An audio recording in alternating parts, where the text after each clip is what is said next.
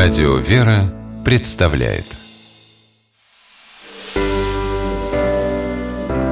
Семейные советы Наталья Барлажецкая, детский и семейный психолог, считает, что родители должны помочь ребенку расправить крылья, а потом отпустить в самостоятельный полет.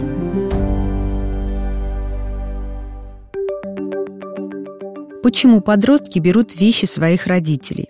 Даже купленная самостоятельная одежда просто складируется на полках, а носится та, что достается из шкафа родителей.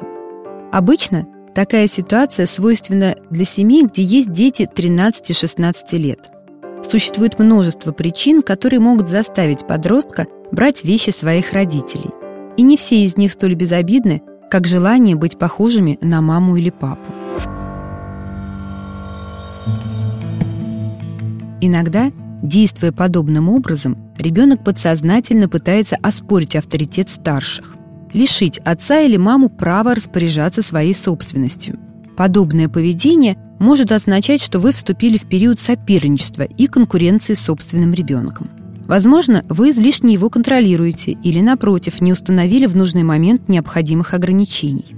Помните, что взросление означает переход к отношениям сотрудничества – что предполагает уважение с обеих сторон.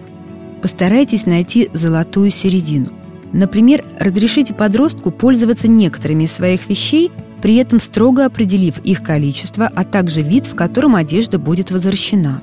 В некоторых ситуациях подросток просто хочет выглядеть более привлекательно или старше своих лет. Мама умеет выбирать одежду. У нее хороший вкус, она всегда выглядит чудесно – или «Я ношу вещи взрослых, я выгляжу взрослым, значит, я тоже взрослый». В первом случае порадуйтесь высокой оценке вашего умения одеваться и предложите ребенку свою помощь в выборе одежды. Ходите по магазинам вместе, сразу оговаривая, что покупается для двоих, а что для индивидуального пользования. Если подросток пытается казаться старше, объясните, что существуют разумные границы в манере одеваться. Каждому возрасту соответствует определенный стиль одежды – который окружающими воспринимается как гармоничный. Не настаивайте особенно на своем мнении.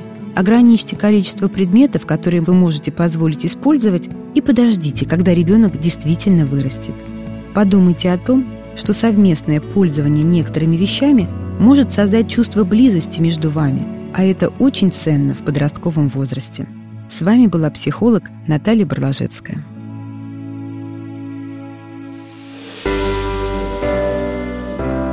Семейные советы.